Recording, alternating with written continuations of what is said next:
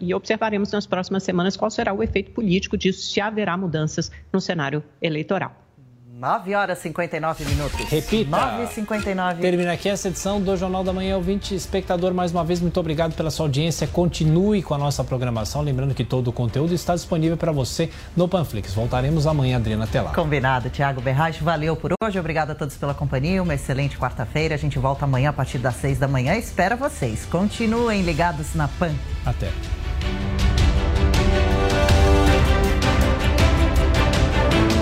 A opinião dos nossos comentaristas não reflete necessariamente a opinião do Grupo Jovem Pan de Comunicação.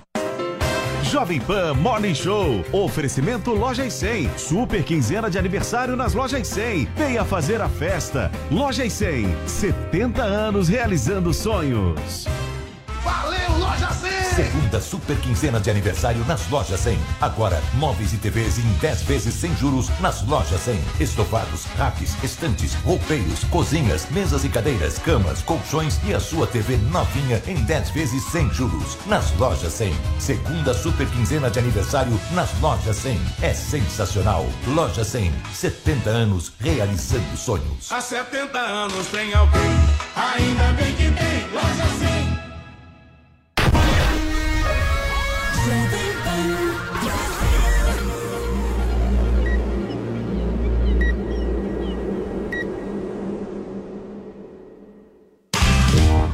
Olá, ótima quarta-feira para você, minha excelência. Nós estamos começando aqui mais um Morning Show aqui na programação da Jovem Pan News. Tudo bem? Tudo certo por aí? Olha só, gente, no programa de hoje vocês verão que o Procurador-Geral da República, Augusto Aras, está sendo pressionado para abrir investigação contra o presidente da República, Jair Bolsonaro, após fala sobre urnas no encontro de segunda-feira com embaixadores.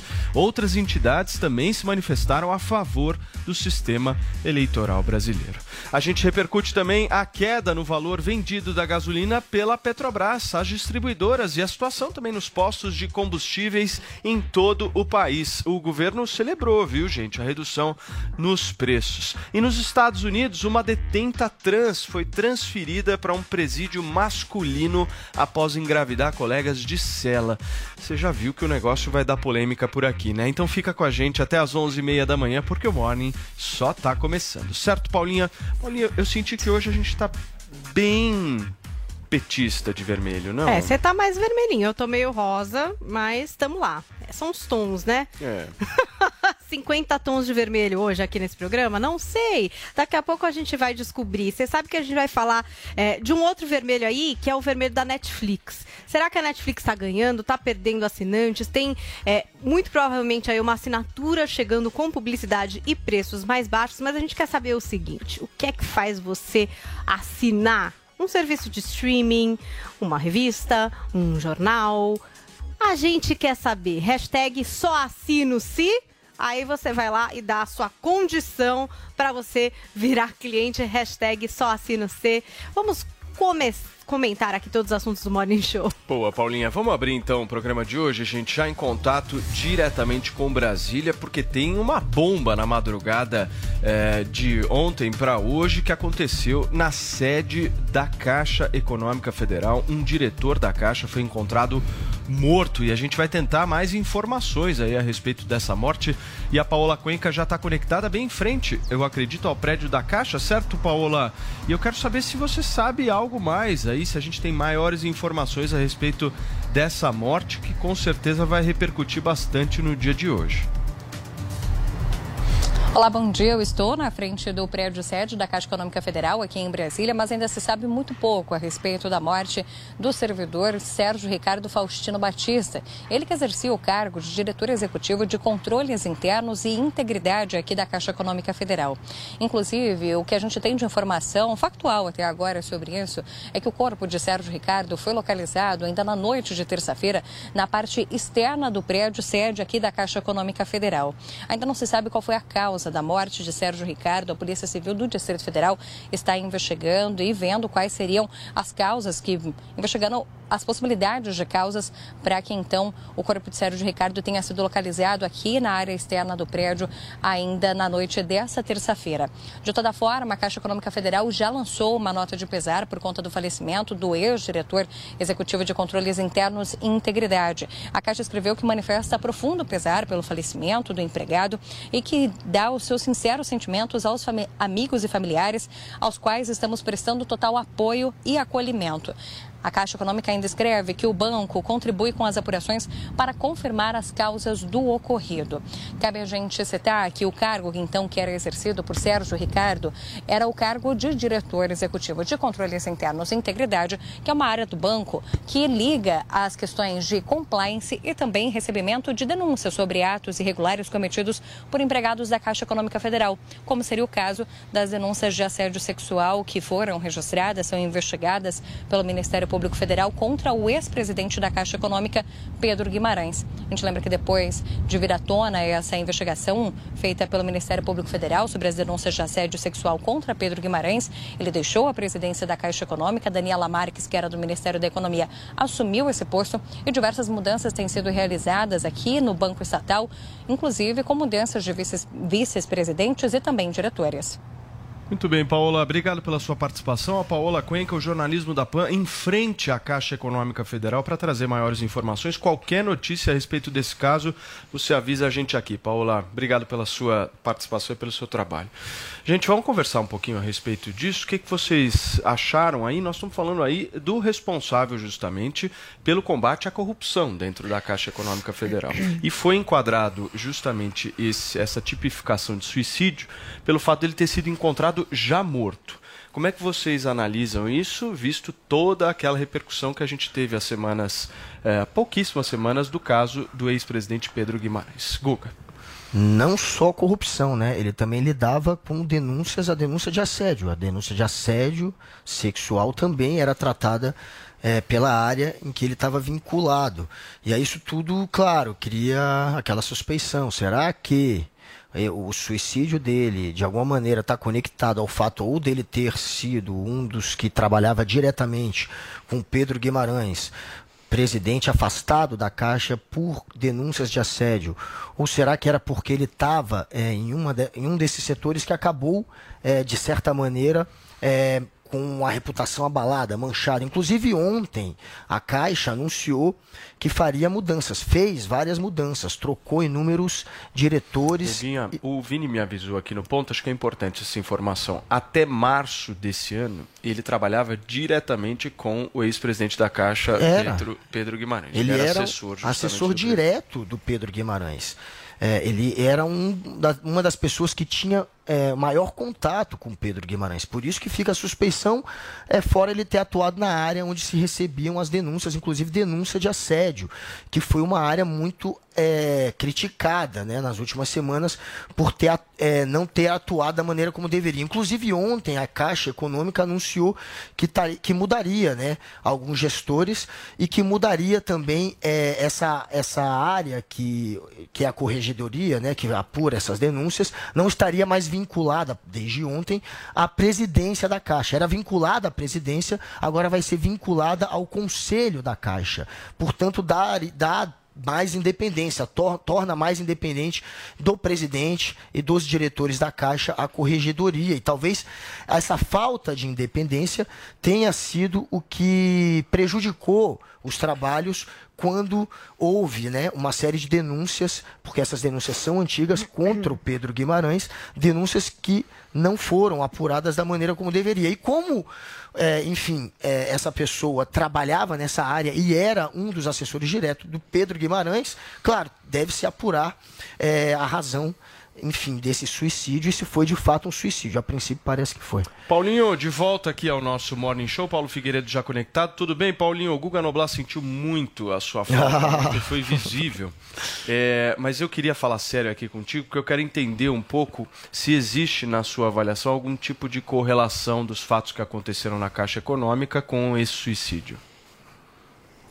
É, bom dia, Paulo. Bom dia a todos meus amigos. Senti falta do Guga também, mas o, o Felipe me substituiu muito bem aqui. Foi tudo maravilha. Estou de volta. É, falando de uma notícia triste, É, o, eu, eu, eu só fico abismado de com a criatividade, né? Com a criatividade, porque é, toda, todas as notícias têm que ter uma ótica de alguma forma de conexão com o Bolsonaro. Todas as notícias. Então você tem 14 mil suicídios, mais ou menos, no Brasil por ano. E aí acontece um suicídio, e aí, porque o sujeito trabalhava com o Pedro Guimarães, já, isso já transforma, nas palavras do Google, em uma suspeita de que essa tenha sido a motivação para o suicídio. E é, de novo, literatura sobre psicologia. A maioria dos suicídios acontecem por outras razões. Razões é, de problemas de depressão. Problemas de depressão é um problema bastante sério, bipolaridade, outros transtornos. Normalmente, suicídios são causados por transtornos psicológicos. Não, é, claro, as condições da vida podem contribuir, mas nós não sabemos nada a respeito das condições da vida desse sujeito. Não sabemos se ele estava com um problema financeiro, que impacta é, bastante, não sabemos se ele estava com um problema familiar, não sabemos se ele estava com um problema é, de drogas ou qualquer coisa que seja. Sabe o que a gente sabe sobre esse assunto, sobre a vida pessoal do sujeito? Nada. E a, a polícia deve saber, a polícia deve investigar, mas nós, no dia do suicídio, no dia seguinte, no dia em que é encontrado o corpo, resolvemos fazer ilação sobre um suicídio e tentar politizar esse assunto, eu, eu acho uma coisa assim, é desumano. É desumano. Politizar um cadáver vítima de suicídio com base em absolutamente nada, Paulo. Não há nada, nós não sabemos nada. Eu fico olhando esse assunto e, e claro, a vida de comentarista é, de, de, jornal, né, faz, é, nós temos comentários, notícias que acontecem. Mas quando chega uma notícia dessa, onde a gente não tem absolutamente nenhuma informação e a ótica que a imprensa procura apresentar é imediatamente a da ligação dele com o Pedro Guimarães, que de fato nem as investigações sobre o Pedro Guimarães ainda foram concluídas, para nós sabermos de fato o que, que ele fazia, se esse, se esse assédio acontecia ou se não acontecia, é uma. colocar isso sob uma ótica política, repito, é algo absolutamente desumano e eu não vou fazer isso. Vocês me desculpem, mas eu não vou fazer esse tipo de coisa. Você acabou de fazer. Muito bem. acabou não. de fazer. Como é que você pode ser faz Guga, isso? Como é que você não? Você aí, que aí fez. É um problema, é um não é você que. Olha, eu não estou colocando nada. Eu estou falando que a polícia está fazendo. A polícia está investigando o suicídio. E qual que é o que, que chama a atenção de, da imprensa, de qualquer pessoa com mínimo de discernimento lógico? Se ele se matou, um, a pessoa que está envolvida nesse, nesse caso do assédio, é óbvio que levanta essa dúvida da polícia e claro, qualquer jornalista com o mínimo de experiência e com o mínimo de vontade de investigar e de atuar também fica, ué, chama a atenção. Ninguém está imputando nada. Vai ser feita uma investigação. A, a, investigação vai ser feita por isso. O que chama a atenção da mídia, que eu estou comentando é o que chama a atenção da mídia. O motivo de, da polícia querer fazer uma investigação é que ele está conectado diretamente a uma história da, de um escândalo. é só. É, isso é informar as pessoas. o que o o Paulo fez sim é tentar politizar, como se quem está querendo informar quisesse Vamos atacar lá. o Bolsonaro. Ninguém atacou o Bolsonaro. Aí, Isso é trazer a informação. Ele sim está politizando, porque é um Paulo, passador de Paulo, pano. em seguida eu quero ouvir azul sobre esse caso. Por favor, só para fechar, Paulo, vamos lá. Bom, news flash pro Guga, breaking news, notícia importante do dia. Sabe por que, que a polícia está investigando? Porque a polícia investiga pessoas que morrem, todas. Pois é, e foi o que eu relatei, meu amigo. Isso é normal. É, pois a polícia é, não está investigando por causa do Pedro Guimarães, por causa da ligação, como você disse, não. Só para você saber, a polícia está investigando como peraí, investiga. Guga, e, e, e, infelizmente, 92% dos homicídios no Brasil sequer é, a conclusão, sequer o autor é descoberto. Então nós temos um problema de, na, em investigação policial, mas ela investiga sempre, todas as mortes, faz parte do trabalho da polícia. Agora, eu dizer que eu não sei absolutamente nada sobre o assunto e que por isso vou me recusar a politizar, dizer que isso é politizar, aí tem que ter batido a cabeça antes de entrar no ar, alguma coisa do tipo, porque Muito bem. É, é, é, um, é, um, é uma coisa que não faz absolutamente nenhum sentido do ponto de vista Muito lógico. Bem. Zoe, por favor, Eu acho muito, eu acho meio muito errado ficar especulando sobre como é, a, a pessoa já foi, já está morta, né? Primeiro por aí, a gente não tem como ouvir o que o que de fato aconteceu. A polícia está investigando. É papel da polícia investigar. Agora, é, como comentarista, ah, acho muito errado, sem nenhuma prova ainda, sem nenhuma investigação. Aconteceu ontem, o um fato ontem à noite. Então a polícia mal começou a investigar o caso, acabou de começar, vir aqui e começar a especular, levantar né, hipóteses. É muito complicado porque a pessoa já não está aqui, a pessoa está morta. Cabe à polícia agora investigar, ver se de fato tinha alguma ligação. Se não, porque como o Paulo Figueiredo falou, a pessoa tem vida pessoal também, você não não sabe se tinha algum problema em casa, um problema com a filha, com a mulher. Né? As pessoas têm vida fora do seu trabalho. Então é muito leviano chegar aqui e dar a entender ou insinuar que foi pelo caso do, do Guimarães. Pode ter sido? Pode. Agora, cabe à polícia. Cabe à polícia. E eu, como comentarista, atualmente eu tenho muita responsabilidade depois do último fato que aconteceu, que eu fiquei só lendo jornaleco aí da, da velha imprensa e, e depois tive que me retratar aqui, porque espalharam um monte de mentiras a respeito do, do da cesárea da, da menina, a respeito da, da relação que ela tinha com o menino, que depois que fica, ficamos sabendo que era relação consensual. E a imprensa, ela excluiu tudo isso, começou a espalhar fake news. E eu lendo o seu jornaleco, deu no que deu, eu tive que vir aqui publicamente me retratar. Então, como uma comentarista séria, eu vou esperar o, a polícia investigar, chegar às suas conclusões e depois aqui a gente debate sobre isso. Antes disso, eu não vou ficar é, aqui comentando sobre a morte dessa pessoa. Só um detalhe, Muito de onde você tirou que foi uma relação consensual a da criança? Bom, os pais sabiam. De onde você tirou que foi uma relação os pais consensual? Sabiam. Isso é fake Os isso, pais sabiam. Isso, isso, não é fake news. Os pais sabiam. A imprensa é deu a entender. A imprensa em nenhum momento falou a idade do menino. A imprensa deu a entender que era um Está sendo investigado uma criança e um adulto. Isso é A gente vai girar o assunto aqui no Morning Show quando nós tivermos maiores informações a respeito dessa morte dentro da sede da Caixa Econômica Federal. A gente traz aqui para vocês. Gente, olha só, procuradores dos 26 estados e do Distrito Federal enviaram uma carta ao Procurador-Geral da República, Augusto Aras, cobrando uma apuração contra o presidente Jair Bolsonaro pelas falas feitas durante o encontro com embaixadores e, e, o encontro com embaixadores e daqui a pouquinho de Brasília.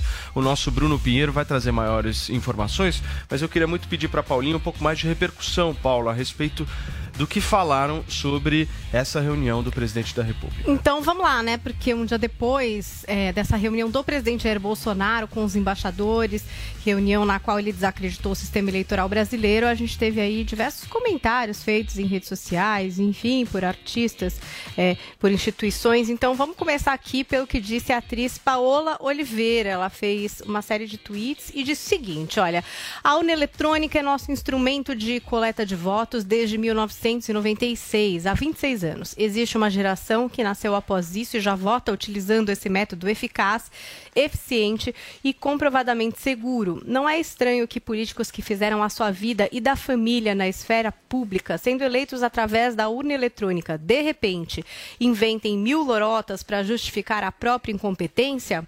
É estranho e vergonhoso. Aí a Paula Oliveira fecha dizendo o seguinte: ó, o Brasil não pode virar uma piada de mau gosto para o mundo. Isso não é brincadeira. Algo muito perigoso está acontecendo com a nossa democracia. A gente também teve a cantora Daniela Mercury, o ator Wagner Moura e a atriz Luísa Brunet, entre outros, assinando uma carta que foi enviada ontem ao Tribunal Superior Eleitoral, dirigida ao ministro Edson Fachin, que é o presidente do órgão, né, na qual eles repudiam os ataques do presidente Jair Bolsonaro à credibilidade das urnas eletrônicas. Essa carta também foi assinada por membros da sociedade civil e do Observatório de Direitos Humanos do Poder Judiciário. Vou ler aqui um trechinho da carta para vocês enviada ao TSE.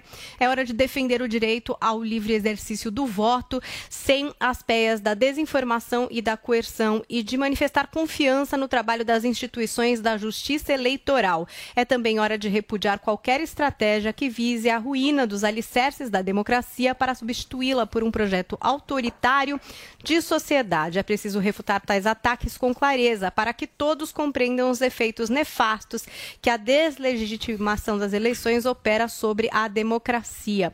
Delegados e peritos da Polícia Federal saíram também em defesa das urnas eletrônicas e afirmaram que nunca ficou comprovada nenhuma fraude no sistema eleitoral. Eles emitiram uma nota assinada pela Associação Nacional dos Delegados de Polícia Federal, a Associação Nacional dos Peritos Criminais Federais e a Federação Nacional dos Delegados de Polícia Federal. Vou ler um trechinho também dessa nota aqui para vocês. É importante reiterar que as urnas eletrônicas e o sistema eletrônico de votação já foram objeto de diversas perícias e apurações por parte da Polícia Federal e que nenhum indício de ilicitude foi comprovado nas análises técnicas. Esse texto também aponta ali na nota que a Polícia Federal tem participado ano após ano de testes públicos de segurança promovidos pelo TSE e que até o momento não foi apresentada qualquer evidência de fraudes em eleições brasileiras. A gente teve também aí uma nota da embaixada americana essa nota foi emitida depois do encarregado de negócios, o Douglas Conniff, participar desse encontro promovido pelo presidente Jair Bolsonaro. Um trechinho dessa nota da Embaixada Americana. Os Estados Unidos confiam na força das instituições democráticas brasileiras. O país tem um forte histórico de eleições livres e justas, com transparência e altos níveis de participação dos eleitores. Essa nota também reafirma a confiança de que as eleições no Brasil, que acontecem em outubro desse ano, vão refletir refletir a vontade do eleitorado e que o atual sistema de urnas eletrônicas serve como modelo para as nações do hemisfério norte e do mundo. E fecha aqui também. É, essa série de comentários. Gente, tentei fazer um apanhado geral. Ainda teve entidades de juízes, procuradores, advogados que se manifestaram em favor da confiabilidade do sistema eleitoral brasileiro. Muito bem, gente. Uh, nós vamos ter, Vini, a matéria do nosso Bruno Pinheiro.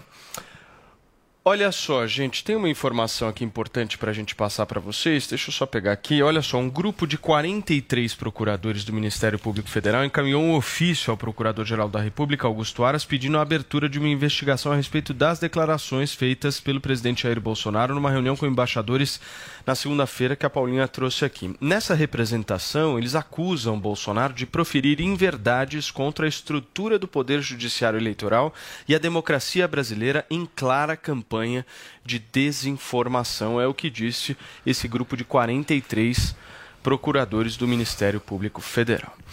Turma, vamos começar a conversar a respeito disso? Paulinho, eu vou começar por você. Eu quero saber o seguinte: por que, que o Exército se recusou a participar, a participar dessa, dessa reunião de segunda-feira, na sua avaliação? Não tenho a menor ideia. E, e, desse, de tudo que aconteceu, essa foi a parte que me chamou menos atenção e que eu achei menos interessante.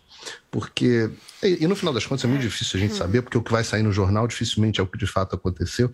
Então, o que me chamou bastante atenção, e tá, eu estou gostando de ver, primeiro foi a resposta da embaixada americana, porque é, é de um ridículo tão grande um país que hoje, metade, mais da metade, 55% da sua população, considera que o presidente foi eleito de forma ilegítima uhum. e, portanto, é um impostor no poder. É isso que a maior parte dos americanos acredita.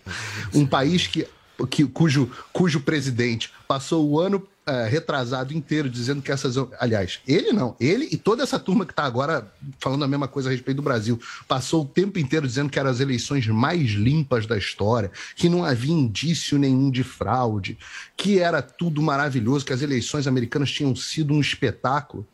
E o mundo inteiro hoje ver a quantidade de fraude que aconteceu nas eleições americanas do ano passado. Eu sempre cito, tem todo o trabalho do, do True the Vote, tem todo o trabalho do, do 2000 News. É hoje uma coisa muito difícil para qualquer pessoa com o mínimo de honestidade dizer que não houve fraude nas eleições americanas. Então, esse país que, isso é indiscutível, mais da metade da população dizem que houve fraude na eleição do ano, do ano retrasado e que o presidente, portanto, é ilegítimo. Esse país quer dar lição de moral ao Brasil. E diz assim: não, eu, nós confiamos no sistema de vocês. Ah, vocês confiam também no sistema de vocês. Quem não confia é o povo de vocês.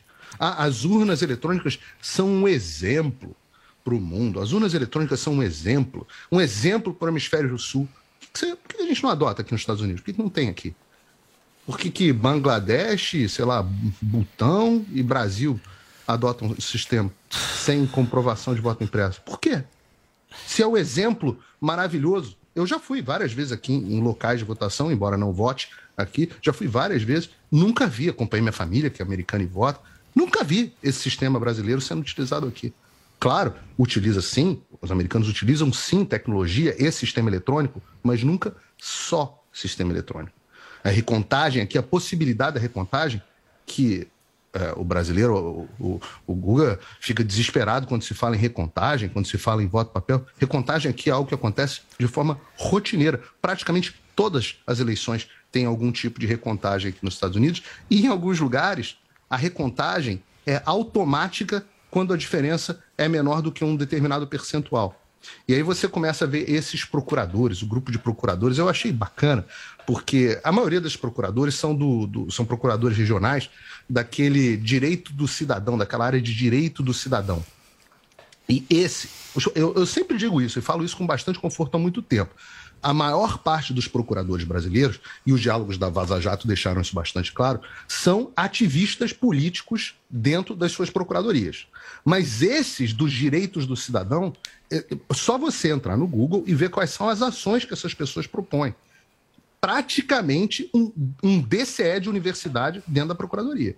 Então, não me surpreende nada que essas pessoas queiram uma apuração do Aras. Agora, o que, o que me surpreende, porque é muito, é muito surreal, é a falta de crime. O que eles dizem é que o Bolsonaro é, emitiu notícias falsas a respeito da, do sistema eleitoral brasileiro. Primeiro que emitir notícias falsas não configura crime. Não sei onde está no Código Penal. Mas não há notícias falsas.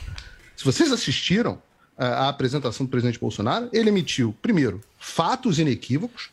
O inquérito, a investigação da Polícia Federal existe. É, o, o hacker passou oito meses lá dentro mesmo, teve acesso, os logs foram desaparecidos, tudo isso é verdade. Então, esses são fatos inequívocos. Sim. São documentados em papel, e por mais que o Supremo Tribunal Federal e a mídia tentaram de todas as maneiras, e, e as Big Tech tentaram enterrar esse assunto de todas as maneiras, são fatos. Estão lá. Agora, o, o, o resto, ele emitiu questionamentos e opiniões dele. Perfeito, eu, Paulo. Eu não sei, eu acho, eu acho que na Constituição brasileira você ter questionamentos e ter suas próprias opiniões ainda não é crime.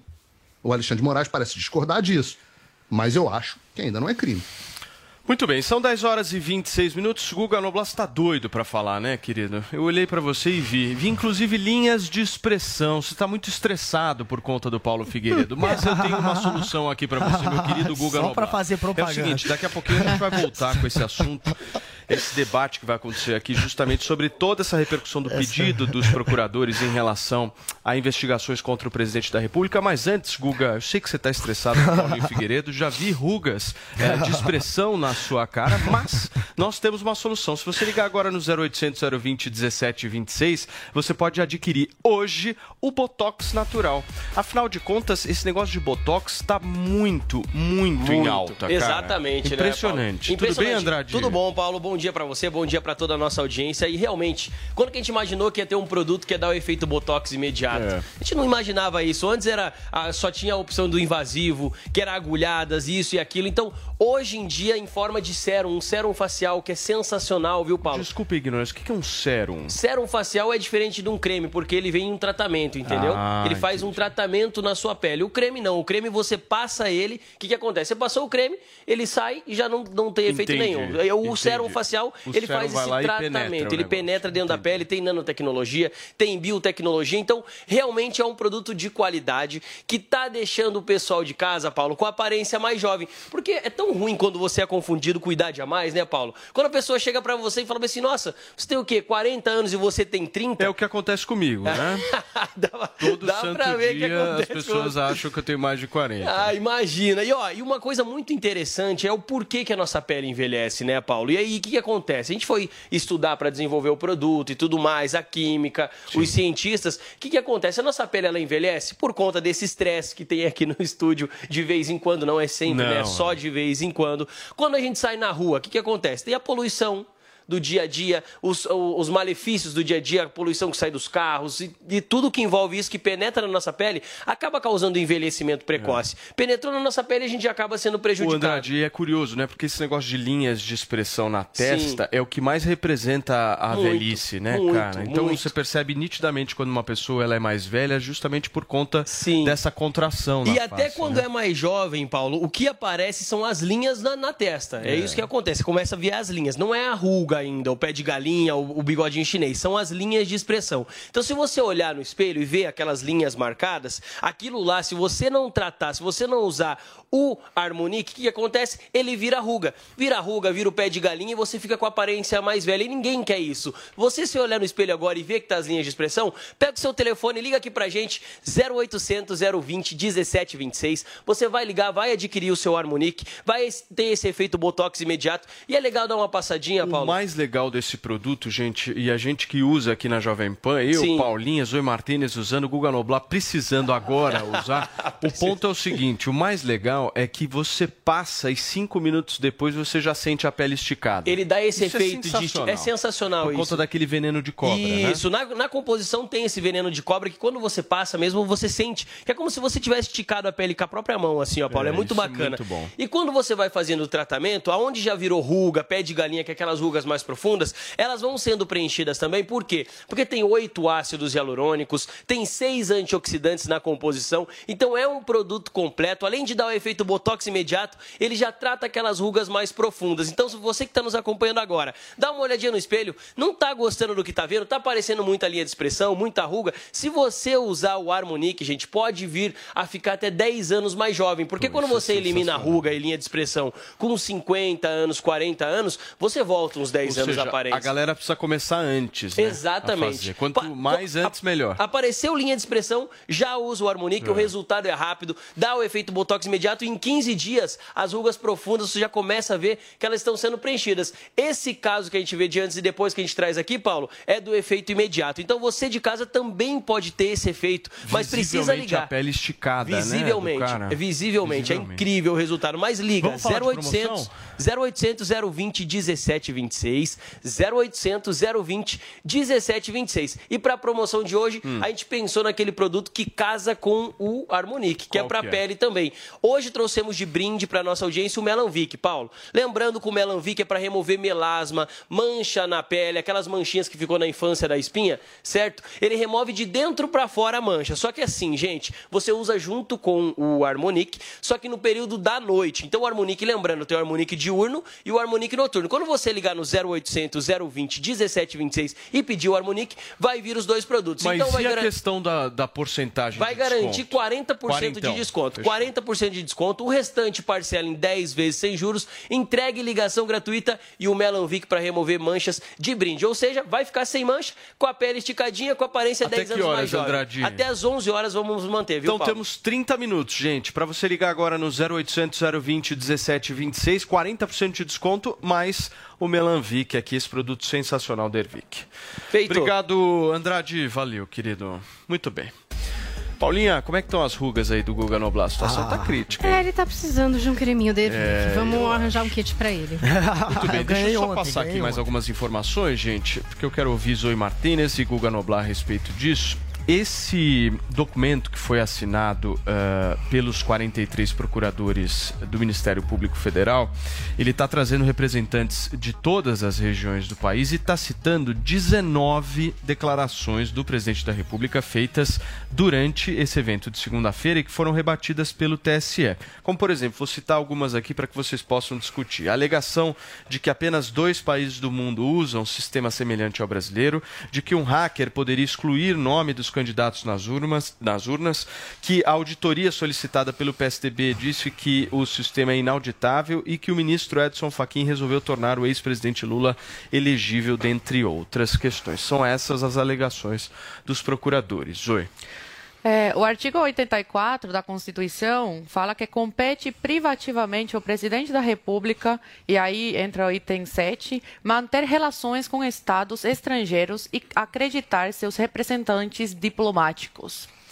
Bom, é, aqui é bem claro, compete privativamente ao presidente da República. O Faquin será também investigado? Também vai ser processado? Também a mídia vai cair matando em cima dele? Os procuradores vão se manifestar contra ele? Ou o Faquinho todo-poderoso que pode passar por competência, eh, competências que dizem respeito ao presidente da República? É uma pergunta bem interessante que deixo aí para o público. Bom, começando aqui. A PEC do voto impresso ela foi aprovada na CCJ por 33 a 5. 33 a 5. 33 deputados parlamentares votaram a favor dessa PEC e só cinco contra. Na comissão especial tem uma coisa muito interessante, que um dia antes os, os é, ministros se reuniram, aí jantaram com o presidente de partido. E no dia seguinte, magicamente, assim, do nada, todos os integrantes da comissão especial foram trocados. Isso não chama atenção de nenhum procurador, da mídia, de comentaristas como Guga. Essa interferência direta do judiciário com o parlamento. Não, o judiciário pode. O judiciário pode. Ontem o Google falou que o executivo interfere no legislativo, mas o executivo é um órgão político. O executivo e o legislativo têm que conversar, isso é claro. O judiciário não, não cabe ao judiciário esse tipo de coisa. O judiciário, sabe o que cabe ao judiciário? Interpretar leis.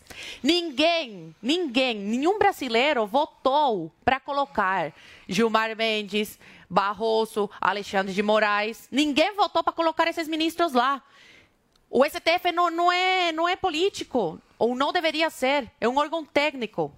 Tem também a questão dos candidatos, que magicamente atualmente estão contra o voto impresso, mas na época da Dilma, em 2015, eram a favor. Ciro, Tebet, que hoje falam, falam que é uma vergonha o que o Bolsonaro está fazendo, apoiaram o voto impresso. O que aconteceu em tão pouco tempo para eles mudarem de opinião tão rápido? E a terceira coisa, tem uma reportagem da Amanda Klein, de 2020, falando que o principal fabricante de urnas americanas agora mudou de ideia sobre a segurança das urnas e que agora não fabrica mais sem voto impresso porque é inseguro. É a mesma coisa que o Bolsonaro fala hoje. Então, o que mudou? Porque eles podem falar isso, técnicos, né? Podem falar isso e o Bolsonaro não. Eu não vi o Bolsonaro atacando, ministro atacando o sistema eleitoral. Eu vi o Bolsonaro conversando com os embaixadores e mostrando o inquérito da Polícia Federal. Isso é ilegal? Mostrar uma coisa que de fato aconteceu? Até agora, eu não vi os ministros correndo atrás da polícia para a polícia concluir as investigações a respeito disso. Os ministros do STF foram obrigados a falar sobre isso, senão eles iam ficar quietinhos. Iam ficar quietinhos, escondendo uma coisa tão importante do povo brasileiro, dos eleitores. Como que o TSE ficou sabendo desse hacker? Porque o próprio hacker foi quem falou. Fiquei oito meses no sistema. Oito meses. Se, não, se ele mesmo não tivesse assumido e falado que foi ele, ninguém saberia. Tem como o povo brasileiro confiar num sistema como esse? Todo sistema está sujeito a falhas. O, qual é o problema de querer aperfeiçoar? É nessa tecla que o Bolsonaro bate. E não é, não é de agora. Tem décadas, décadas no Brasil, que as pessoas querem implementar o voto impresso auditável. Não é desde 2015, tem muito tempo antes disso. E em 2018, tinham prometido, falaram em 2018 vai ter voto impresso. E conseguiram fazer um borogodó aí para não colocar na eleição de 2018. Então não é um papo agora recente do Bolsonaro que está querendo sabotar a eleição desse ano. É uma conversa, uma discussão que vem lá de trás e que agora já deu a gota da água.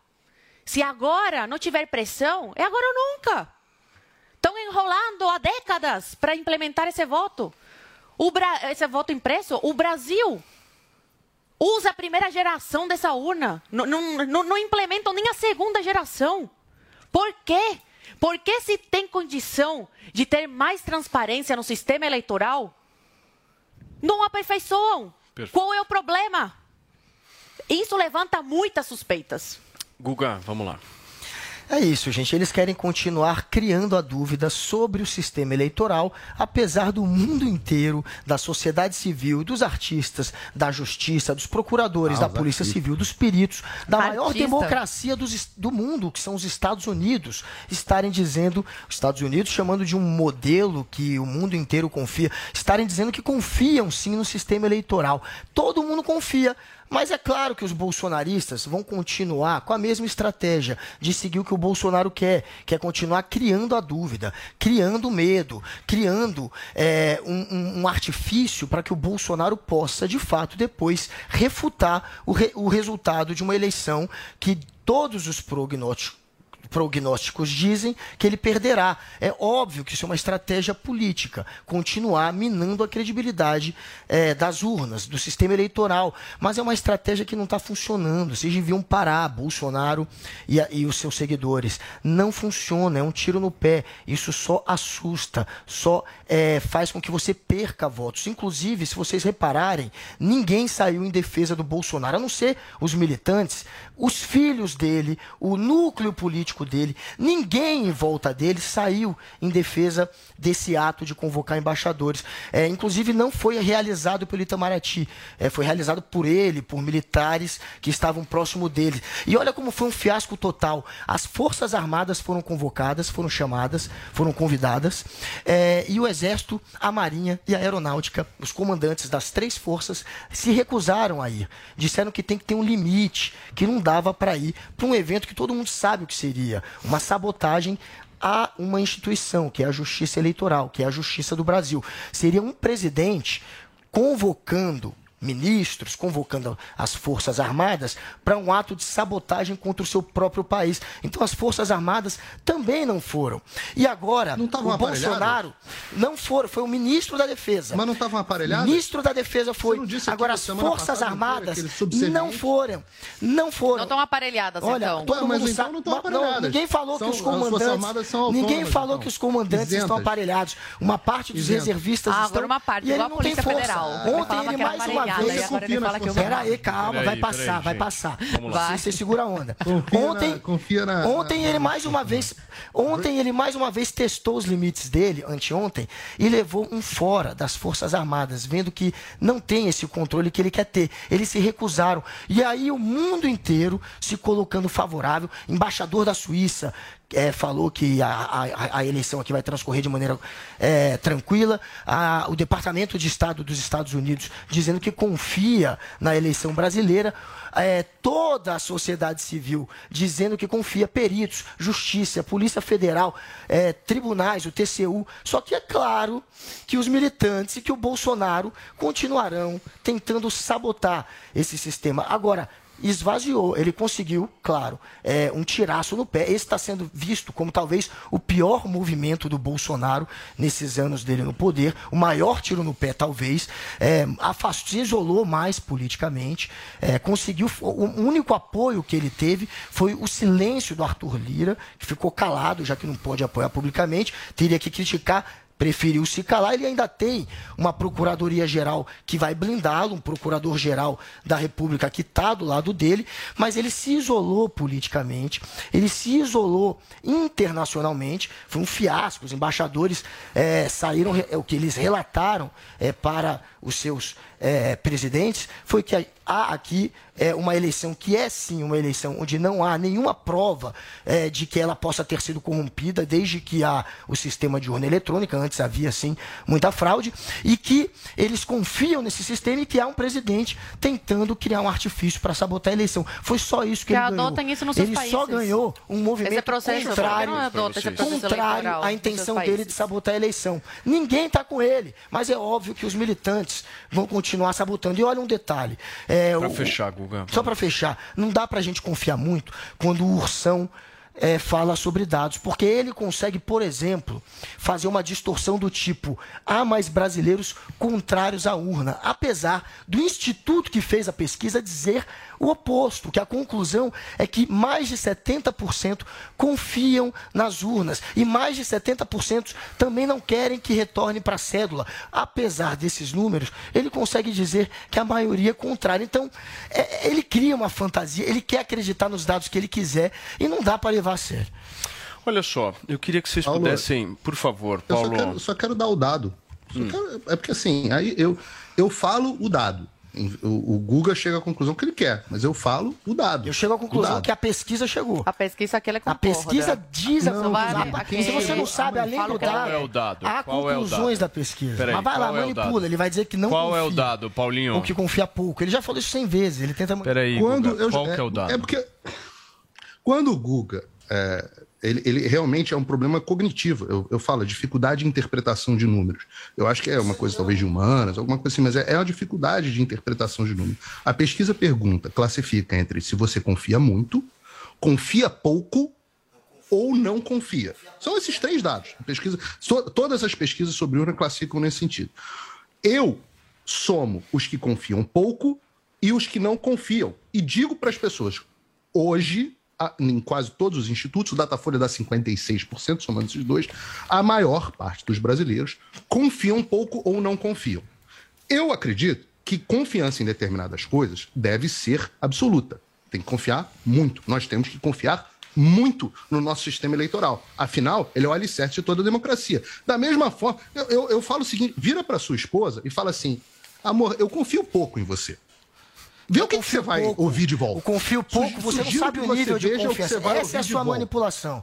Porque eu confio isso não é pouco. manipulação. Esse é confio manipulação. pouco pode ser confio 80%, confio 20%. Não sei, ele Aí coloca. você escolhe. Como confio você pouco, escolhe. Você confia fosse na- eu vou na conclusão esposa? da pesquisa, meu Coisa amigo. doido assim isso. como toda a imprensa. Só você Coisa fez a doido. conclusão oposta. Mas quem Eu não quiser fiz vai na conclusão tua. nenhuma. A minha mulher confia muito em mim. O marido da a Paulinha também. bom, eu, acho que esse é o objetivo.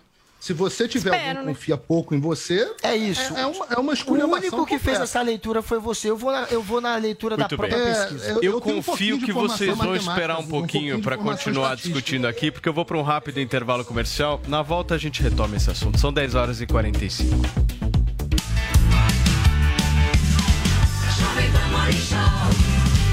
Jovem Pan Morning Show.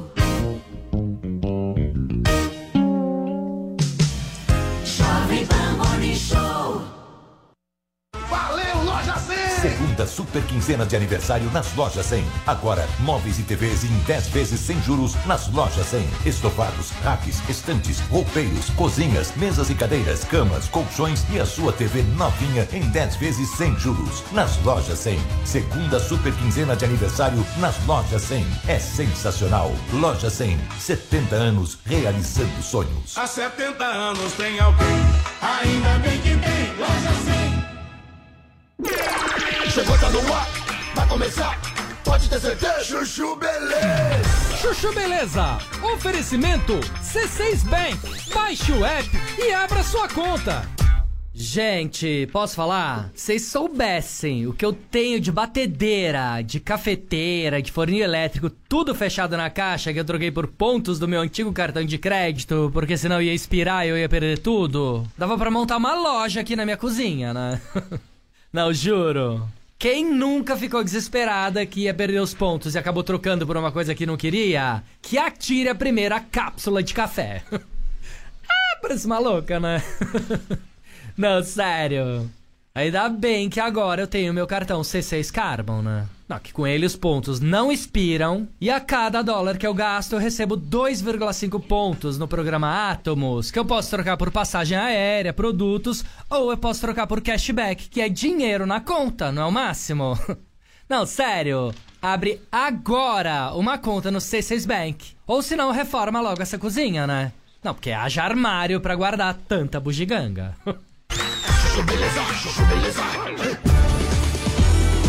Sandra, meu nome é Sandra. Gente, posso falar? E eu que fui pra Angra com o Leozinho agora nas férias. Levei cinco amiguinhos dele da escola, todos bilíngues. No terceiro dia, a empregada me liga avisando que não vai trabalhar porque tá com Covid e fala que vai ter que ficar 10 dias afastada. Eu falei, não acredito. Não dá, né? Aí, menina, eu com a casa cheia, falei, vou ter que colocar os bilíngues pra trabalhar, né? Aí, menina, na primeira refeição, eu pedi pros meninos ajudarem a tirar a mesa. Você não sabe o que foi. Todos começaram a reclamar que não queriam ajudar. Falei, gente, aqui em casa também é empregada, só que a empregada tá com Covid. O que vocês querem que eu faça? Aí um já ligou pra mãe falando que queria ir embora. O outro já começou a chorar. O outro se trancou no banheiro falando que tava com dor de barriga. Falei, ferrou, né? Aí, menina, você não sabe que legal que foi. As mães dos meninos viram que eu tava em apuros, fizeram um mutirão, cada uma mandou sua empregada de helicóptero pra Angra. No final, nós passamos a semana com cinco empregadas na maior mordomia. ah, parece maluca, né? Não, sério. Fora que os bilíngues aprenderam uma super lição de solidariedade, né? Que na dificuldade, a gente arregaça as mangas e ajuda o próximo. É isso que fica. Sandra, meu nome é Sandra. Chuchu Beleza! Quer ouvir mais uma historinha? Então acesse youtube.com barra chuchu beleza.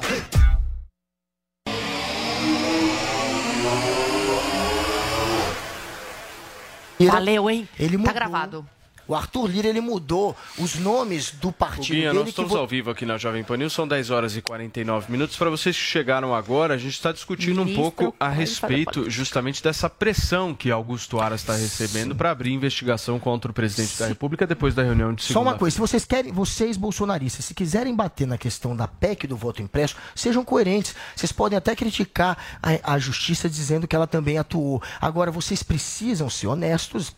Honestidade intelectual e dizer como é que foi feito isso. Quem articulou foi o centrão do presidente Bolsonaro. O Arthur Lira, o presidente da Câmara, ele trocou membros na comissão que votariam a favor do voto impresso, para tentar já derrubar na comissão. Depois que ele trocou, isso teve um efeito dominó. Outros partidos fizeram a mesma coisa e trocaram para fazer com que na comissão já fosse derrubado o voto impresso.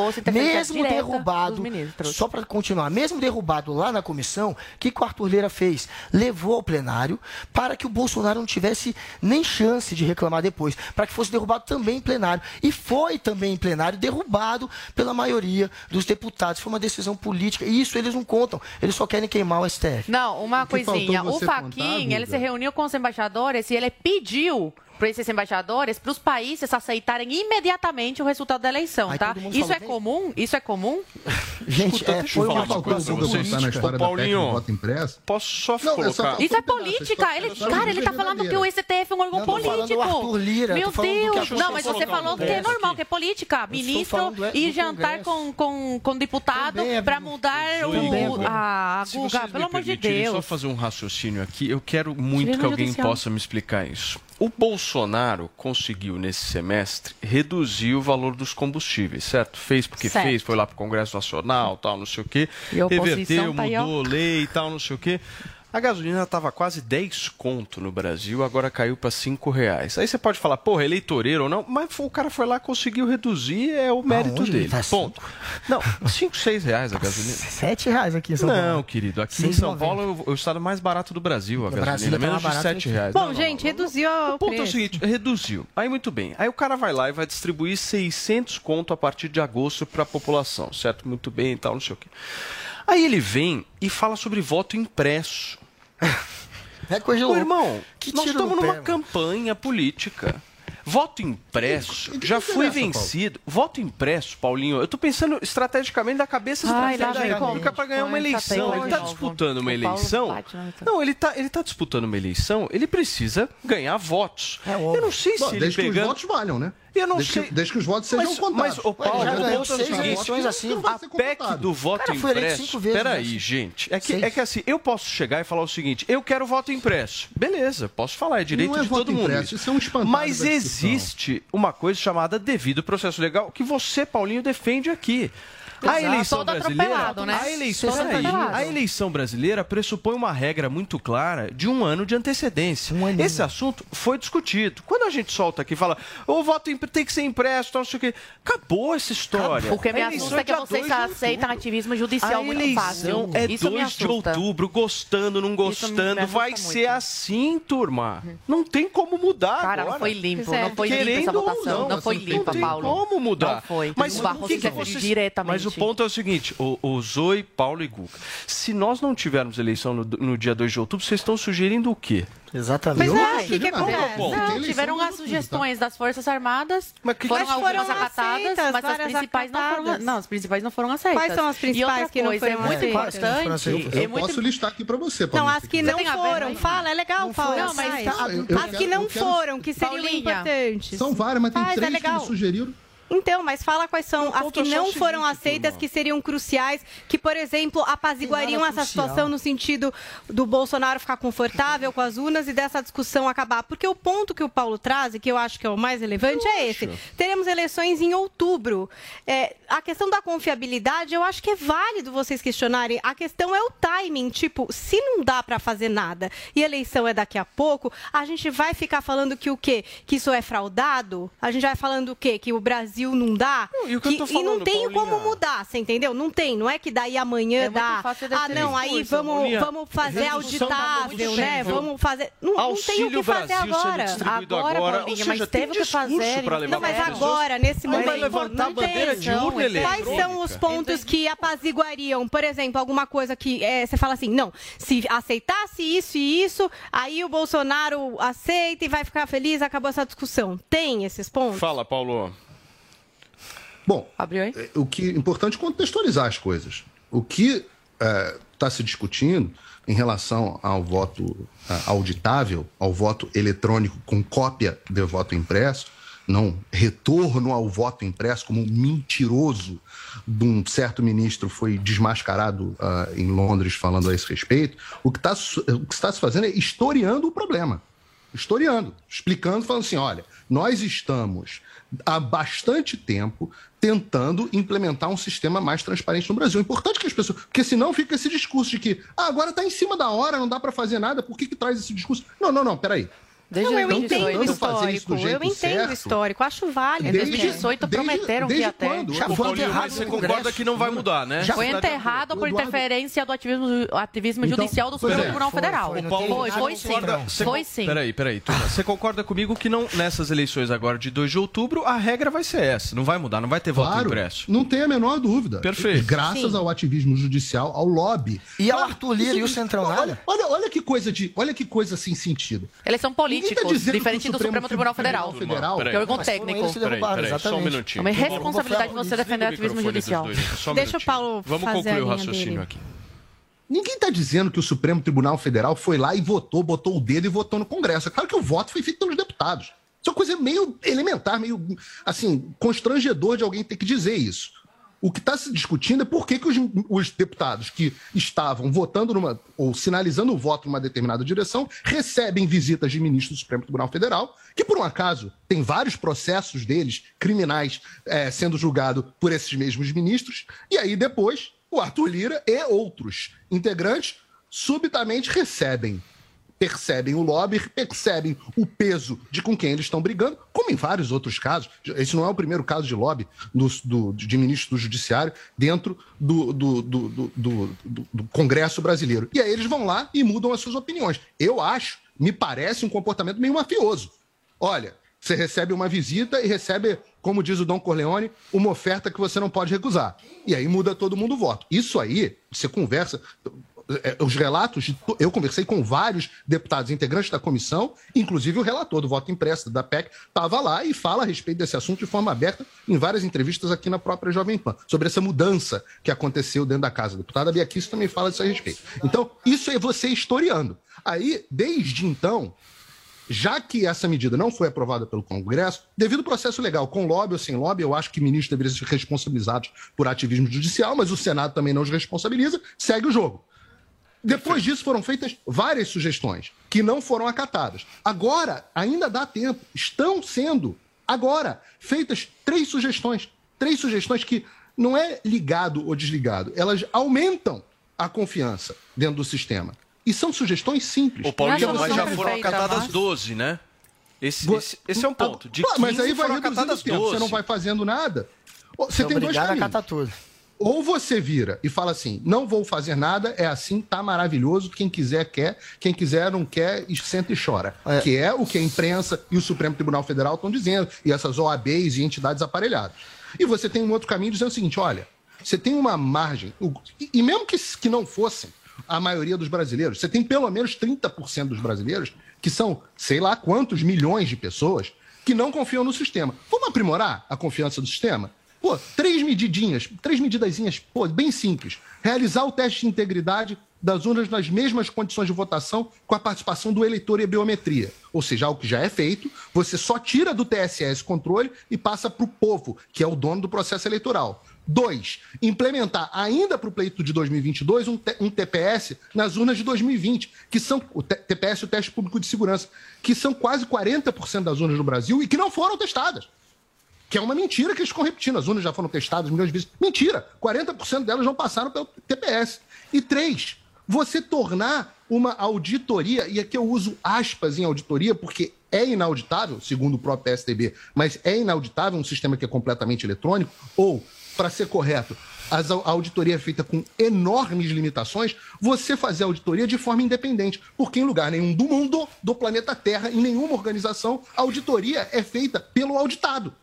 Então, são três medidas, Paulinho, que você me pediu, que podem ser sim implementadas neste pleito Ô, e que Paulo... a população está gritando e a imprensa, a OAB, os procuradores, bababá, estão cuspindo na nossa cara, enquanto nós estamos pedindo simplesmente um pouco mais de trans... um pouquinho, um pouquinho mais de transparência, já que, já que derrubaram através de ativismo judicial o que tinha que ser feito, e o nosso sistema é uma porcaria que ninguém mais no mundo usa, a gente está pedindo um pouquinho, só um pouquinho. Pode repetir essa cascata que ninguém Ô, usa. Isso é mentira. Ninguém mais usa. A cascata é, é Ninguém mais usa, não. 46 países já usaram.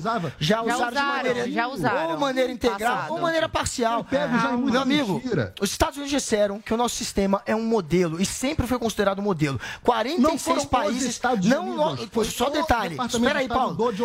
Olha, eles ficam nessa mentira de parecer que só o Brasil e mais dois países já usaram o sistema ah, eu quero falar depois Tem mais, tem mais de 40 países. São 46 que já usaram de maneira. Essa eu quero desmentir de maneira integral ou de maneira parcial, seja ah, para é, é, eleição de sindicatos, seja para eleição de políticos. Se você for contar, vão ter dezenas de países, mais de 40, 46, uma contagem do nosso próprio TSE. Então, é uma casca. Detalhe, a nossa urna também já foi emprestada. Ela já foi emprestada para países como Paraguai, outros países aqui da América Latina. o Brasil já emprestou a nossa urna para outras eleições. E ela é considerada um modelo no mundo inteiro. Só quem desacredita acredita são os bolsonaristas. Mas aí você pergunta: cadê a prova de que qualquer eleição foi fraudada? Não conseguem apresentar nenhuma. Detalhe: Bolsonaro e os filhos foram eleitos, o Bolsonaro seis vezes por esse sistema. É uma coisa esquizofrênica você pegar um sistema que te elegeu seis vezes e querer dizer que é uma fraude. Agora, por... aí o, o Ursão fala.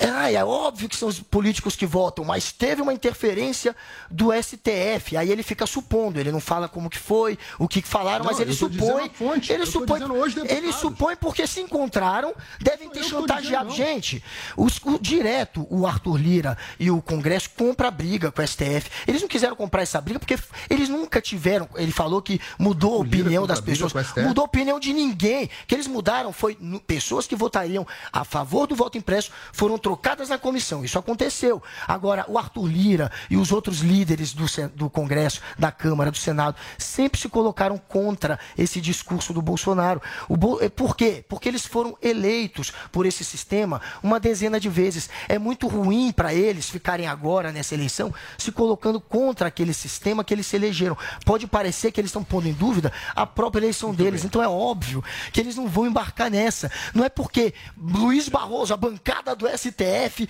foi lá e chantageou. Isso é papinho de bolsonarista querendo atacar só o STF e fugir da política. Pedir... Por que, que eles não atacam a política? Atacam o Centrão. Fechar, vamos lá. Porque o Bolsonaro é Centrão. Ok. Eu vou pedir para vocês serem breves. Zoe claro. em seguida Paulo para fechar. Matéria da Folha de São Paulo de 9 de junho de 2021. Só Brasil, Bangladesh e Butão usam urna eletrônica sem comprovante do voto impresso. Segundo o levantamento da Folha, a maioria dos países que usa urnas eletrônicas adota a segunda geração dessas máquinas, que imprimem um comprovante em papel, o tal voto impresso, enquanto o Brasil ainda utiliza as da primeira geração. Matéria aí da querida Folha de São Paulo, que o Guga gosta tanto. Mais uma fake news aqui desmentida. Não, Obrigada. Meus amigos, ela não consegue interpretar o que ela leu. Ai, Vocês viram Deus. que o sistema Interpreta tá para mim. Está dito ali que o sistema eletrônico ele é feito em outros países. Só tem país que sai também em voto impresso. Que, mas é um sistema eletrônico. Vocês estão entendendo? Tem outras pautas aqui para a gente tratar, por favor. As minhas linhas de expressão estão se intensificando nesse momento. Por favor, Paulo, para a gente fechar. Volta o Ervic. Volta o Ervic pra, quero botox natural, quero tô- tudo isso de volta. As minhas linhas estão É. péssimas. o que acontece é o seguinte: ou existe uma, uma estratégia de argumentação, uma falácia, chamada falácia do espantalho. Que é, em vez de você rebater o argumento real da pessoa, você constrói, um, em inglês chama straw man, né? um espantalho, e aí você fica discutindo com esse espantalho, que nunca foram os argumentos da pessoa. Esse espantalho que foi criado, e isso, isso me gera suspeita, tá? Esse espantalho que foi criado pela esquerda de que o apoiador do presidente Bolsonaro ou alguém quer voltar ao voto impresso, que foi o que o ministro Barroso foi falar aqui na Inglaterra e foi chamado de mentiroso publicamente. Ninguém nunca houve essa proposta de voltar para voto impresso discutida na sociedade. O presidente Bolsonaro não defende, os, os apoiadores do presidente Bolsonaro não defendem, volta para o voto impresso. O que eles defendem é um sistema eletrônico com comprovante impresso. Aí, o que que entra? A mentira. Só, de fato, só três países utilizam isso: Brasil, Butão e Bangladesh, sei lá, o Zoe acabou de ler. É, são os três com B. Quando você entra no site do TSE, eles dizem que 23 países utilizam sistema eletrônico no- na sua votação nacional. 23 sites do TSE. Aí você vai olhar os países que. eles- Outro dia o Guga disse que até o Japão utiliza. Nem o TSE. o Utilizou, Japão meu amigão. Já utilizou. Passado, pai, né? os japoneses Não- não vieram aqui. mais. Já utilizou. Os japoneses vieram no meu chat desesperados e tudo mais. Alguns países já utilizaram algum sistema eletrônico, por exemplo, as maravilhosas Noruega e Finlândia, e voltaram atrás. 23 utilizam hoje em dia, só que todos eles, exceto esses dois que a gente citou, utilizam com o comprovante de votação. O TSE diz que os Estados Unidos utilizam o sistema eletrônico. Não existe. Eu estou desfazendo essa mentira do Google aqui no ar, ao vivo. Não existe. Ok, E eu afirmo categoricamente, po- aposto dinheiro, não existe votação exclusivamente eletrônica nos Estados Unidos, como um existe minuto. no Brasil. Em nenhum dos 50 Turma, estados que têm as suas eleições turma. Por favor, meu, só um minutinho, só um minutinho. Olha só, as, eu, hoje tá muito Hoje difícil. tá Paulo, uma mas coisa tá bem muito louca. difícil. Eu ganhei a quinta linha aqui na testa agora. Rugas Sim. de expressão, estresse, nervosismo, mas o importante é sempre a gente manter a calma. É, eu certo? queria até escrever pro TSE, pedir pra aprovar Eu essas acho. três que faltam, pra gente nunca mais ter que discutir esse assunto e simplesmente ter uma eleição e votar e que o que todo mundo quer vença. Escuta, eu vou para um rápido intervalo comercial. Na volta, será que a gente chama o VAR em relação aos combustíveis? Você quer, Guga Noblar, que chame o VAR aqui? Eu Quanto acho tá válido, sempre ter um VAR. combustível no Brasil. A gente Não, vai chama saber com relação já. às urnas eletrônicas. Quanto?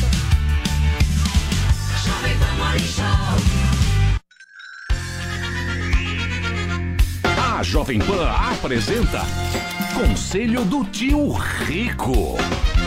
Senhoras e senhores, Daniel Zuckerman, este é o conselho do tio Rico. Fala, tio. Eu tô feliz pra caramba de estar aqui na tua frente. Olha, eu tô feliz, mas vou falar. Que tesão, que alegria que é estar com uma pessoa que eu gosto Maravilhoso. tanto e tão sábio.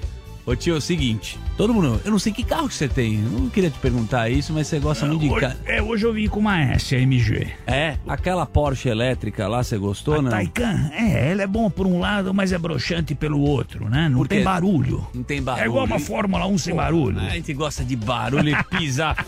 Agora deixa eu falar. Como que os carros estão caríssimos, né? Bizarro, É, né? é impressionante. Um carro, sei lá, 100 conto, Você 300 sabe o que pau. significa isso? O quê? A lei da oferta e da demanda. Boa. A lei da oferta e da demanda, ela não falha nunca.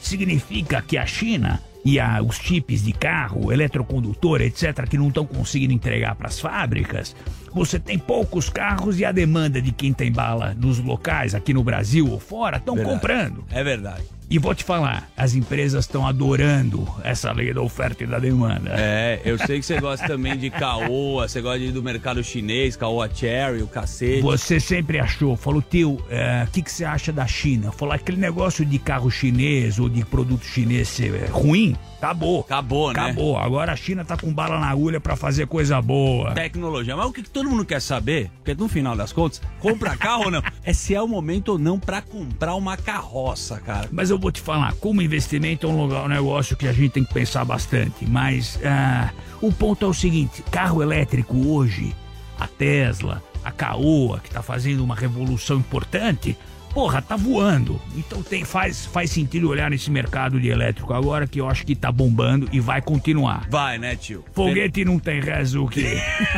Eu adoro. Ô, tio, a gente vai mandar um beijo grande pra quem? Vamos pra turma da Haganá? Putz, adoro, hein? A turma, você sabe que eu contrato o Mossad? Eu sei, isso que eu ia Serviço falar. secreto Israelense. israelense. E a turma falou, fala com o Ren Gilad, Pô, é CEO da Haganá em São Paulo, que a gente vai te ajudar ainda mais com segurança. Queria mandar um beijo pra ele que tá Beijo. fazendo um belo de um trabalho. Tava com o Toive Weitman comemorando o sucesso. Valeu, Haganá, tamo junto. O Toive me mandou um vinho caché. É. Eu vou abrir em homenagem a ele amanhã. Boa! Esse foi o Conselho do Tio Rico aqui na Jovem Pan. Beijo grande. Conselho do Tio Rico. Jovem Pan Morning Show.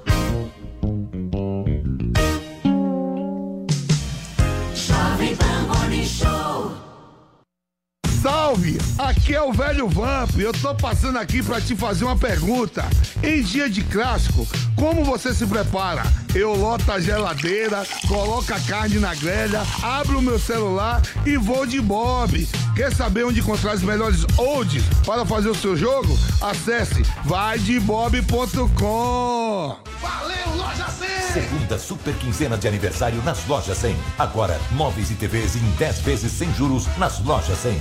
Estofados, racks, estantes, roupeiros, cozinhas, mesas e cadeiras, camas, colchões e a sua TV novinha em 10 vezes sem juros nas lojas 100. Segunda super quinzena de aniversário nas lojas 100. É sensacional. Loja 100, 70 anos realizando sonhos. Há 70 anos tem alguém, ainda bem que tem loja 100. Você ouve 100,9.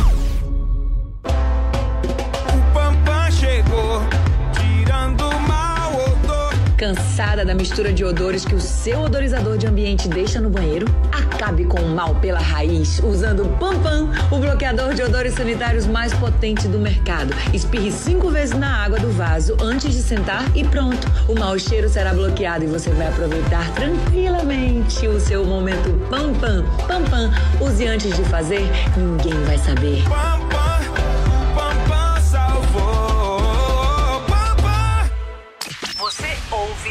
ouve a melhor rádio. This is my radio station, Jovem Pan.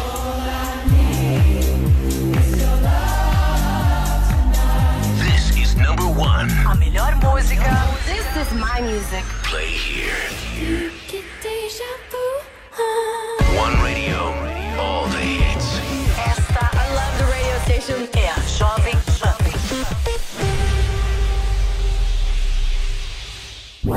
Informação, esporte e entretenimento. 24 horas por dia. Assista a Jovem Pan News na sua TV por assinatura. Pelo canal 576 na NET. Claro TV, Sky e DirecTV Go. Pelo canal 581 na Vivo TV ou pela Oi Play. E acompanhe também nas parabólicas. Fique bem informado na Jovem Pan News.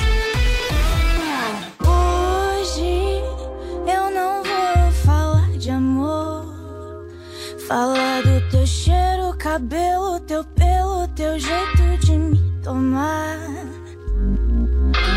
Hoje eu não vou me entregar. Pensar no teu gosto, teu gole, a febre que sempre me dá.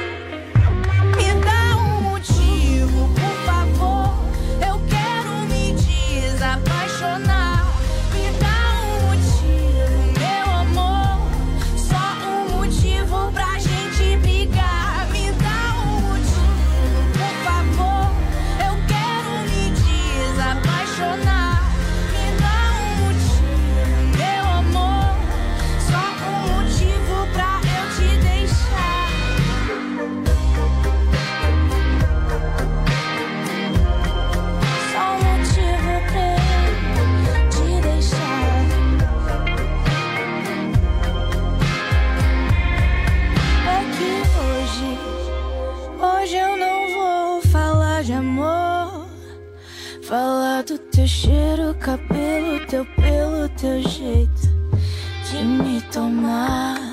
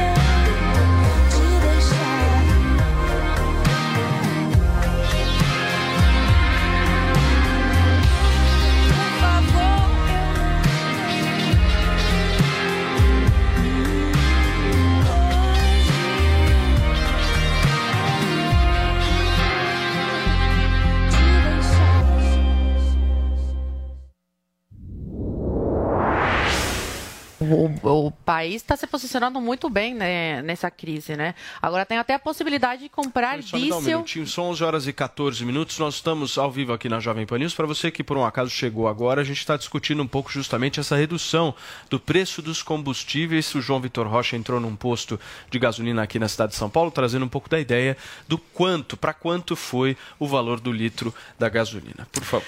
Desde o início, o Brasil está conseguindo se recuperar, sair, sair muito rápido de- dessa crise. Agora tem até a possibilidade de comprar diesel da, da Rússia.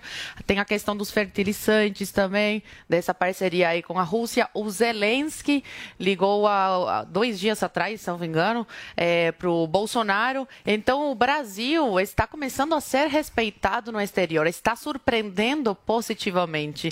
Bem diferente dos países, nossos vizinhos aqui da América Latina, governados por bandeiras vermelhas. Infelizmente, a América Latina está sendo tomada e um dos poucos países que ainda resiste é o Brasil e está conseguindo sair desse buraco devido à crise do coronavírus e à guerra entre a Ucrânia e a Rússia muito bem. É o país da América Latina que melhor está conseguindo se sair disso. É um que ainda resiste né, ao esquerdismo, ainda não, não foi tomado e espero que continue assim. Então, o Brasil está surpreendendo positivamente os outros países. Muito bem, Paulo, vou pedir um minuto para você, por favor.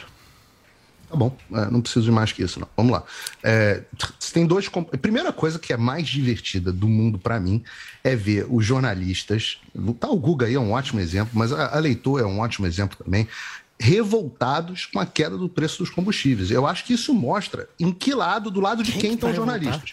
É mais importante para eles ver o Bolsonaro se ferrar e não importa que os preços dos combustíveis estejam altos. Então é bom que você em casa veja do lado de quem que essas pessoas estão.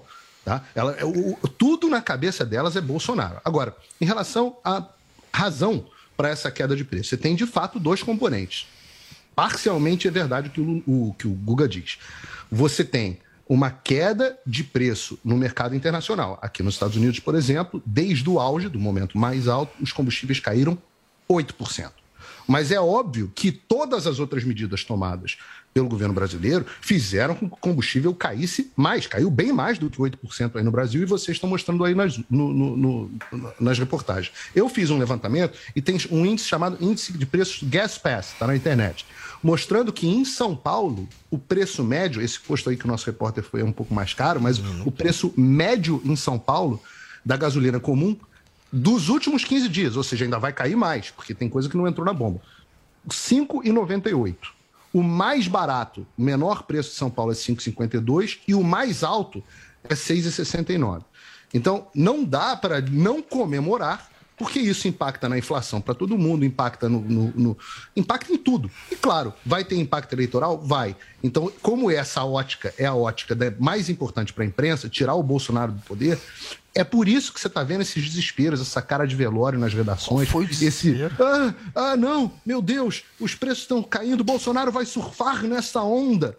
Não é isso, Bolsonaro vai surfar nessa onda. O mais importante nessa história é que as pessoas estão vivendo melhor. As Muito pessoas bem. não estão gastando tanto dinheiro para se locomoverem. É isso que importa. E é isso que importa para as pessoas que estão em casa. Olha só, gente. torcer pro Bolsonaro. Vocês me dão só um minutinho. Já chega de você ter uma ideia e os outros ganharem os créditos justamente por você, né? Pela sua ideia. Então presta atenção nesse recado que eu vou dar para vocês, porque você vai ter a chance de aprender com oito dos melhores profissionais do país, cada um especialista em sua área. É isso mesmo. Ricardo Ventura, Cris Arcangeli, João Kepler, Geraldo Rufino, eles todos se uniram a outros prof- profissionais para criar a famosa Jornada Empreendedora. É um guia completo para você eh, saber exatamente o que é necessário em cada setor, para que o negócio que você sempre quis abrir vá lá e tenha o sucesso desejado. São mais de 150 aulas, gente, mais de 66 materiais complementares, 24 horas de vídeo e muito mais, para você ver e rever e inclusive quando e onde quiser.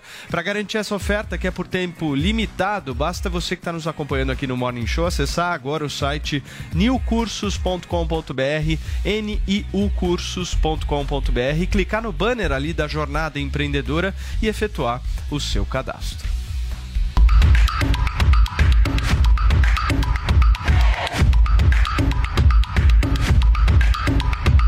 Tive um grande sonho para materializar aquilo que meu coração tanto desejava.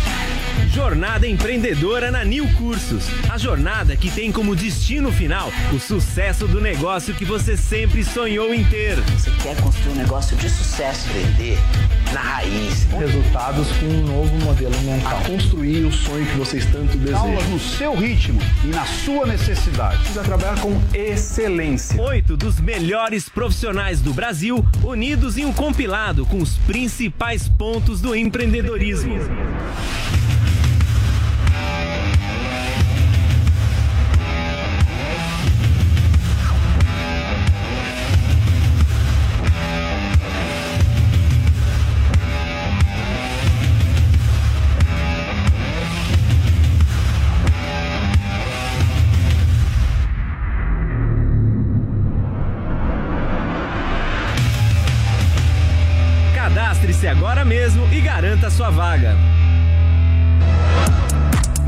Gente, nós vamos agora para um destaque internacional aqui no nosso programa. Uma detenta trans teve que ser transferida de presídio após engravidar colegas de cela nos Estados Unidos. Paulinha, ela foi, ela foi para um presídio masculino agora, é isso mesmo?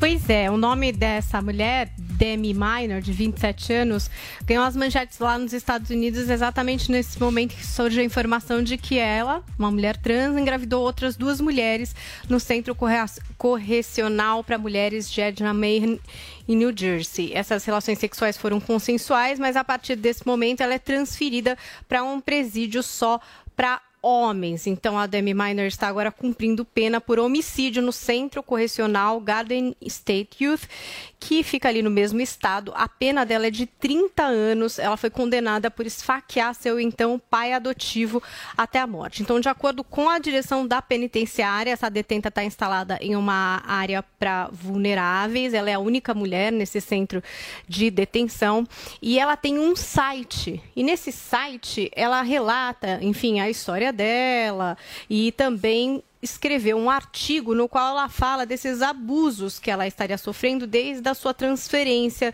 para esse presídio masculino. Então, desde uma questão, por exemplo, é, dos guardas, enfim, envolvidos ali na remoção e quando a receberam, a chamarem por ele, ser cuspida por outros presos, ter sido espancada durante a transferência, entre outras denúncias. É, e ela pede para retornar para o presídio em que ela estava anteriormente. Desde 2021, o Estado americano de New Jersey permite que os prisioneiros e prisioneiras sejam alojados de acordo com a sua identidade de gênero. Essa decisão, inclusive, ela foi acatada depois de um processo de direitos civis que foi movido por uma mulher é, que foi forçada a viver em prisões masculinas, uma mulher trans por 18 meses, um caso que envolve, inclusive, diversos abusos e tal. Então, esse é um caso que chamou a atenção, principalmente do Paulo Figueiredo. Eu vi ele comentando bastante ali no Twitter, nas redes sociais dele. Está repercutindo muito por aí, Paulo? Está repercutindo bastante, é uma coisa que é uma discussão que o país inteiro tem a respeito não só da, da do que fazer com detentos uh, trans, mas dos limites dessa loucura de que você pode identificar e dizer qual é o seu próprio sexo.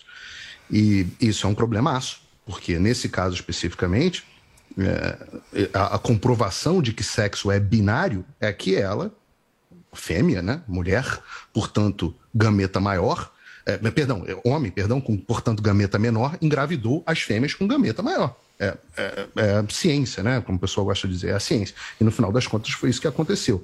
E, e quando você implementar leis desse tipo no país inteiro, e algo que está em discussão no país inteiro, você vai ter uma explosão desse número de casos. É claro que estupro em detenção é um problema mundial, não é um problema aqui nos Estados Unidos. Só que essas relações talvez não, tenham, não tenham sido nem de estupro, talvez tenham sido consensuais. Foi o que também Foram acontece. consensuais, é. Pois é, é, já tem uma mulher dizendo que foi estuprada, porque aí também tem certas facilitações, mas isso nem vem ao caso. O fato é que relações sexuais acontecem dentro de presídio o tempo inteiro e você tem problemas com doenças também a esse respeito. Só que é, quando você mistura homem e mulher, e biologicamente são homens misturados com mulheres, você tem esses problemas que geram consequências para outras vidas. No caso, você tem aí duas uh, novas vidas dentro da barriga das suas mães, que eu tenho certeza, ou existe uma enorme possibilidade, que daqui a pouco vão querer ser abortadas. Então, você vê que é uma degradação social muito grande com base numa maluquice. Eu não tenho absolutamente, eu sempre falo isso, eu sou uma pessoa bastante liberal em certos costumes, principalmente costumes é, de preferência sexual. Eu falo, cada um faz o que quiser, a pessoa pode se identificar como quiser. Agora, do ponto de vista legal e do ponto de vista material, biologicamente, se trata de um homem. E quando você mistura homens com mulheres, dá neném. Dá neném. As pessoas transam. E isso dá neném. E isso é um problema social que precisa ser enfrentado. Você está com um declínio. É, Eu sempre falo assim: é um sintoma da degradação social da América. Inventaram uma mentira de que existem zilhões de gêneros, que é uma coisa fluida. É tão fluido que toda vez que homem faz sexo com mulher, você tem uma enorme probabilidade de virem crianças. E foi isso que aconteceu. Guga. Degradação, para mim, é você não tratá-las de uma maneira humana, solidária, tentando entendê-las e fazendo com que o sistema os acolham de uma maneira em que eles se sintam seguros. Imagina você pegar agora essa pessoa que é uma mulher, não é um homem, é uma mulher e vai ser jogada de fato Não é uma mulher. com homens. Não é uma mulher. Você é pode uma Se fosse mulher, não teria é engravidado ela outra se- mulher. Deixa eu explicar. Exato. Se mulher Olha, a pessoa. mulher. Voltando, voltando, não vou entrar nessa discussão com os reacinhos. Agora, a pessoa Claro. se enxerga, tem- a- não o seu gênero não necessariamente condiz com a, com a sua vontade, com o seu desejo, com o seu impulso sexual. Tem homem que vira mulher e que continua tendo atração por mulheres. Ele não vira mulher. Esse é o caso. Ele é uma, é- era um homem que virou mulher, é uma mulher hoje. Não é um homem Não mais, é uma mulher, mulher. não é uma mulher. Hoje é uma mulher. Legalmente Não é é, uma mulher. e para quem tem o mínimo de mulher. solidariedade, Não de tem humanidade, gameta maior, não é E ciência uma aí, mulher aí esquece a e ciência. deve ser assim tratada, colocado numa cela com mulheres. Jamais colocar essa pessoa numa cela com homens, onde, como ela já está relatando, sofrerá por é, diversas agressões. Isso é inevitável. Mas é, ele acha que degradação é colocá-la numa cela com vários homens. Eu vejo de, de maneira oposta. E é muito comum você ter relações sexuais, de fato, é, em presídios. E acontece de ter homem indo encontrar a sua mulher que está presa e dela engravidar. Então, engravidar em presídio acontece também. E a gente tem ali uma pessoa que é uma mulher, que se vê como uma mulher, que passou pela transformação e que é uma mulher e que tem desejos ainda por mulheres. Isso, uma coisa não exclui a outra. E a gente tem que tratar essas pessoas com dignidade e humanidade. Jogá-la numa cela com outras pessoas que poderão, de alguma maneira, ser violenta com ela, isso pra mim é, degra- é degradação. Ué, e ela não Eu pode não ser violenta tenho. com os o- Ela não outras? foi. Até agora não há nenhum Não, mas ela não indício poderia disso. ser? Ela numa não poderia cela ser? com mulheres, ela não foi e não qualquer um pode ser mulher, pode ser com mulher. Agora ela numa cela com homem, o- a situação de violência é muito mais óbvia e muito mais simples e muito Mas- mais lógica. um homem e tem, tem corpo de homem, tem força de homem, então consegue se defender. Eu não tenho nada, eu sou igual ao Paulo, eu não tenho nada, absolutamente de verdade, nada contra a opção sexual de ninguém.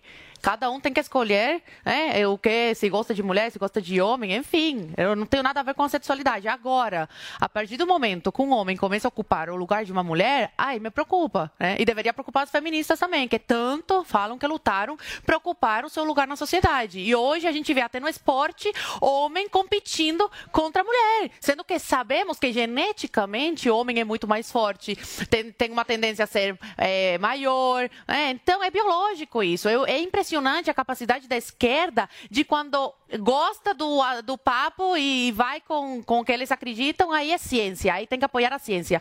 Quando vai contra o que eles acreditam, aí não é ciência. A ciência é muito clara. Existe homem, existe mulher. Existe piu-piu e existe outra coisa que não é piu-piu. E nesse caso fica claro que homem e mulher fazem neném. Fazem neném. Mulher com mulher não faz neném. Homem com homem não faz neném. É uma questão biológica, é uma questão de ciência.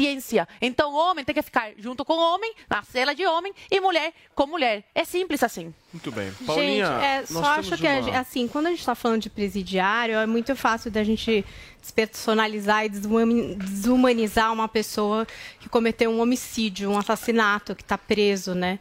Só que essas pessoas, elas são seres humanos, elas existem dentro da sua identidade de gênero. É, existem homens trans que podem ter filhos. Existem mulheres trans que também podem ter filhos. Pode parecer difícil para algumas pessoas aceitarem, mas isso é uma realidade. Eu entendo Que quando errado, o é Paulo traz, aceitar. eu entendo quando o Paulo traz que isso é uma situação que traz novas discussões. Eu entendo isso. De fato, é uma nova discussão. Como mulheres é, biologicamente identificadas como mulheres juntas, elas podem namorar, elas podem manter relações, mas de fato não haverá gravidez. Quando você está falando de mulheres trans, sim, poderá né? Uma mulher biológica e uma mulher trans tá podem ter uma gravidez, Mulher podem é mulher, ser trans é ali trans. pais de uma criança. Eu tô falando despersonalizando, gente. Eu não tô falando de presidiários, tô falando de você pensar na humanidade das pessoas. E claramente existe muito preconceito e violência contra a comunidade trans. Você pegar uma mulher trans e inserir ela num ué, lugar completamente masculino é muito difícil e perigoso. amores. Tanto que existe essa decisão em Nova Jersey. Eu queria muito ter mais tempo É, pra não gente poder de discutir, mas a discutir. gente volta amanhã às 10 horas da manhã aqui na PAN. Tchau, beijo a